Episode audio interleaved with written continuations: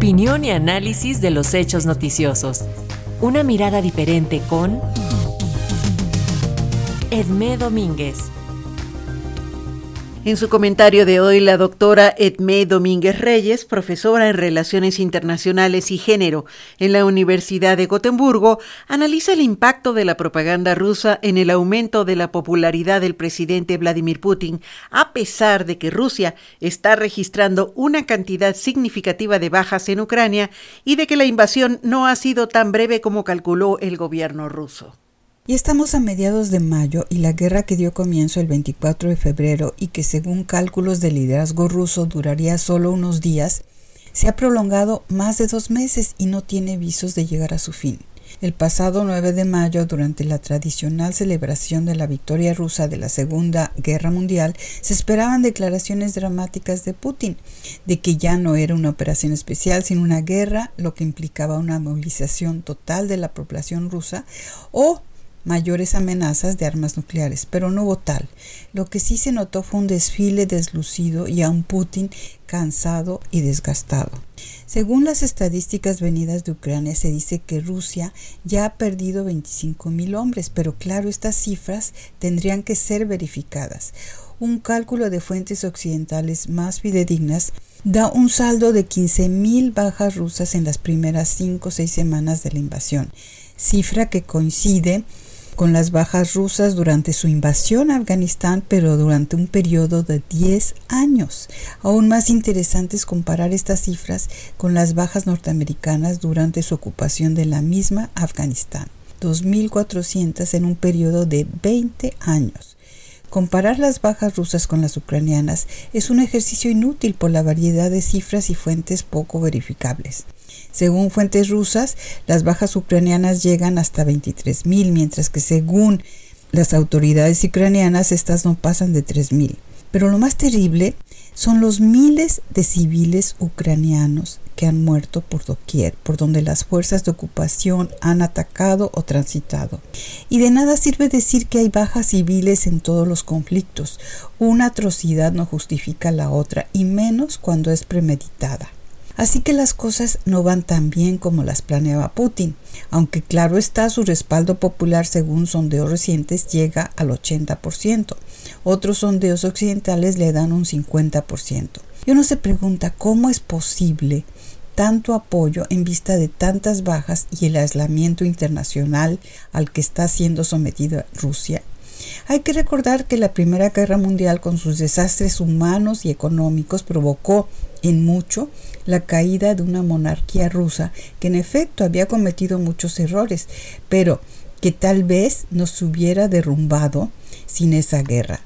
No en vano señalaba Karl von Clausewitz, el analista militar prusiano del siglo XVIII, que una guerra puede ser tan peligrosa para el orden social del país que lucha como para su enemigo.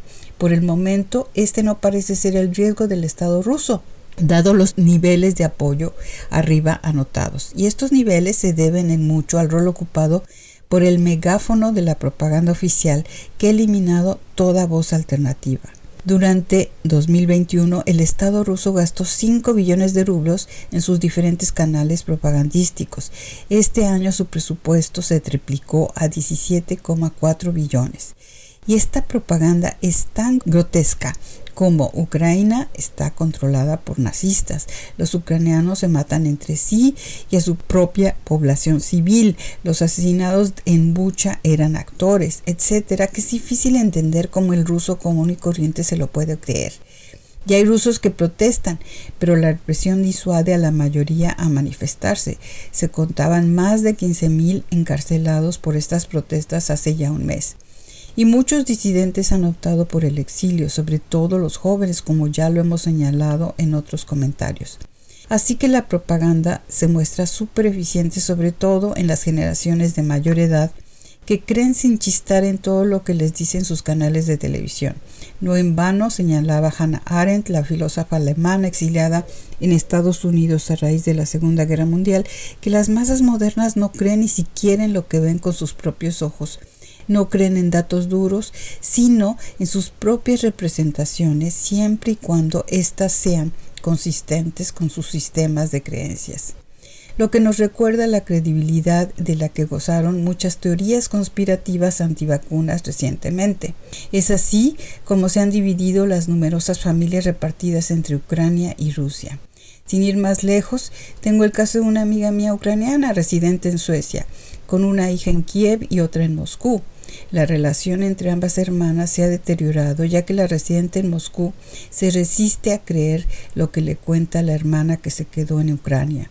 Y la historia se repite en miles de casos, ya que para muchos rusos es más fácil y cómodo creer lo que dice la televisión rusa que lo que dicen los familiares repartidos en Ucrania, que, según la propaganda rusa, están siendo manipulados por la propaganda ucraniana. El problema para Putin y para la propaganda rusa es que la guerra continúa y no tiene visos de terminar a corto plazo. Y el alargamiento significa más y más bajas para un ejército que no se ve suficientemente motivado porque no comprende bien a bien el por qué está ahí.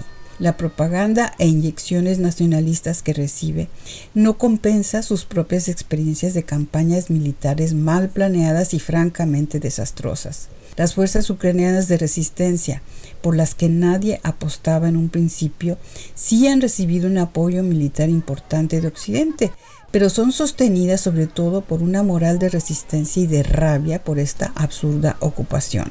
Los casos de Vietnam y de Afganistán nos recuerdan que no fueron precisamente las potencias ocupantes las que vencieron. De hecho, es difícil encontrar en tiempos modernos el caso de una sola guerra de ocupación que haya sido ganada por el ocupante.